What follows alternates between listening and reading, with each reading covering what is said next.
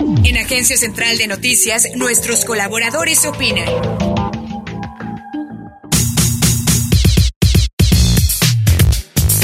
Muy buenas tardes Francis, buenas tardes a todo el auditorio de Hace. Te comento que el artículo noveno de nuestra constitución, que otorga el derecho a asociarse o reunirse pacíficamente con cualquier objeto lícito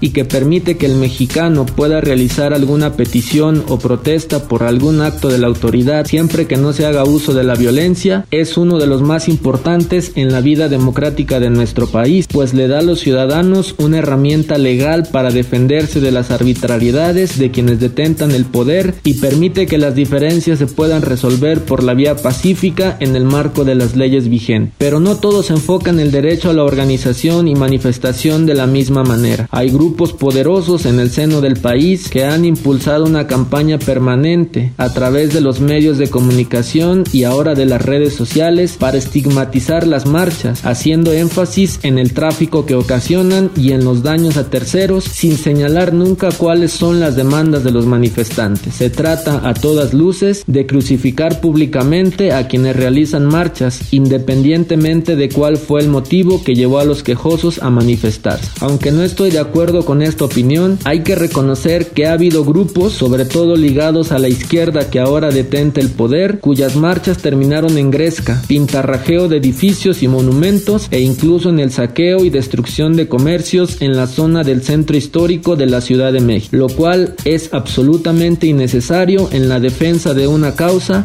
y abona en favor de esa campaña permanente de satanización de las marchas. A pesar de eso, no hay duda de que la racionalidad política indica que el artículo noveno es fundamental no solo para garantizar la defensa ante el poder, sino también como una manera de preservar la paz social, pues anularlo orillaría a los inconformes a buscar una salida violenta. Por eso, ahora que la cuarta transformación proscribe de facto a las organizaciones sociales y a quienes protestan por cualquier causa, cuando ellos mismos hicieron uso y abuso de la herramienta de la manifestación pública, uno no puede menos que indignarse y exigir que se respete ese derecho constitucional. Vale ahora la frase del expresidente uruguayo Pepe Mujica, el poder no cambia a las personas, solo revela quiénes verdaderamente son. El pueblo mexicano ahora está conociendo realmente a quienes se erigieron en paladines de la izquierda, pero resultaron más fieros que la derecha. Muy buenas tardes Francis, ese es mi comentario el día de hoy.